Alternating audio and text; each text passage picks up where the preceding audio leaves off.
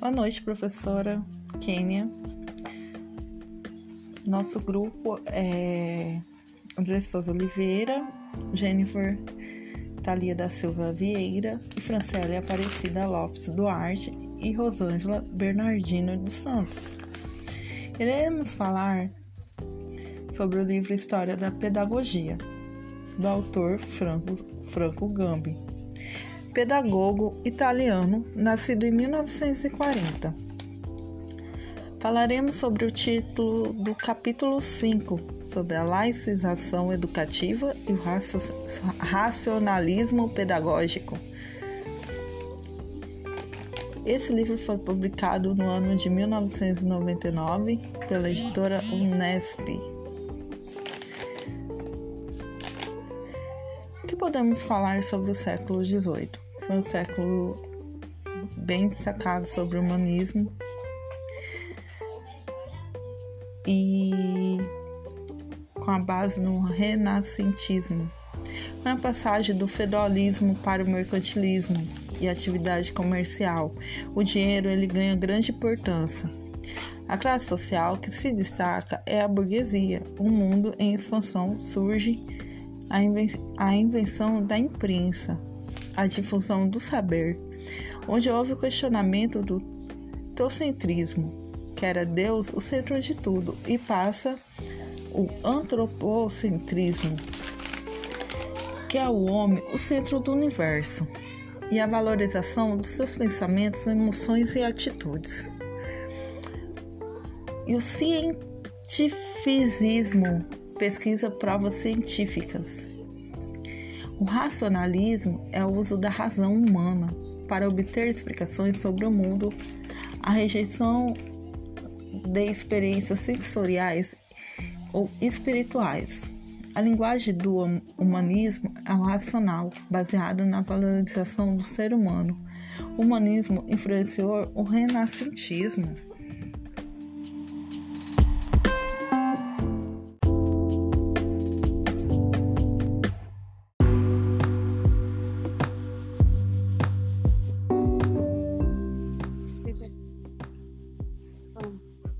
Oi, Andressa, pode falar, né? Oi, boa noite, Rosângela. Boa noite. Pode falar, Rosângela, sobre o que você tem para falar para nós, podcast? O sistema escolar era organizado, centralizado e controlou, controlado pelo poder político. Esse sistema foi influenciado pelas ideias humanistas, como a transformação que ocorre com a pedagogia, que agora era afirmada como um dos centros motores da vida social da estratégia da sua transformação. Defendia ser uma educação para um novo tipo de sociedade, devendo se dar ênfase às ciências e à história estentando, estentando os estudos religiosos em segundo plano. Colmeou com os pais da pedagogia moderna. Defendia uma educação para as crianças que agora é uma vista de forma diferente de como era na Idade Média. Agora não era pequenos adultos, mas sim criança que deveria, deveria ter seu pix valorizado, a capacidade infantil de fantasiar, ajudando um bom desenvolvimento desse simples. É, Rosângela Bernardino dos Santos. Pronto, Andressa? Sim, perfeito, Rosângela.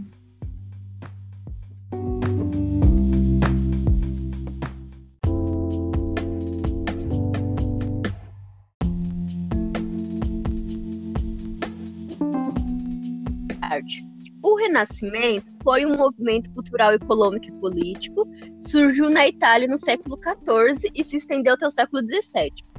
O Renascimento reformulou a vida medieval e deu início à Idade Moderna.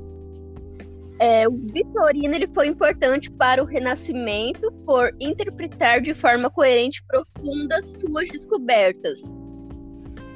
É, duas delas foi a Revolução Cultural e a outra autonomia e especificidade da vida infantil. O humanismo renascentista. O humanismo foi um movimento de glorificação do homem. pois o homem é capaz de compreender e modificar e até dominar a natureza.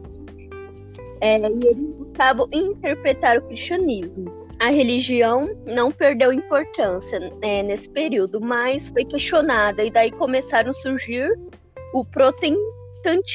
Protestantismo. Muito bem, Fran. É, Jennifer, o que, que você tem para falar para gente? Eu vou falar sobre um pouco da Revolução Francesa. O que a Revolução Francesa influenciou no século XVIII? A Bastilha se tornou uma prisão contra os inimigos do rei e do regime monárquico. Durante o século, o rei tinha o controle de todas as decisões políticas, econômicas e pela igreja. A população trabalhava para pagar os impostos. Os burgueses não contavam com os direitos políticos e pouco influenciavam nas decisões do país. Na prática, eles sustentavam a economia. Para os camponeses e trabalhadores nas cidades, a situação era bem pior em condições de pobreza.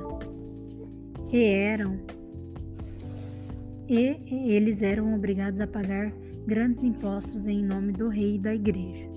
No final do século XVIII, atingiu os mais pobres de Paris. Os burgueses ad aderiam ao apoio econômico e, e político. Ao movimento revolucionário, o rei Luís se viu obrigado a convocar a Assembleia Constituinte e a primeira medida foi a Declaração dos Direitos dos Homens e dos Cidadãos. Só. Obrigado, Jennifer. Obrigada. Então, o que, pode, o que podemos o que podemos concluir sobre o século XVIII é que ele foi muito importante, foi um século muito importante, ele foi um século de luz, ele foi um século de razão, de conhecimento, de transformação política, econômica, social, fizeram com que muitos filósofos questionaram, vamos buscar a ciência, vamos buscar novos conhecimentos, o porquê de tudo, o porquê do poder da igreja. Então, esse século ele rompe com a idade moderna. Esse. E boa noite. Boa noite.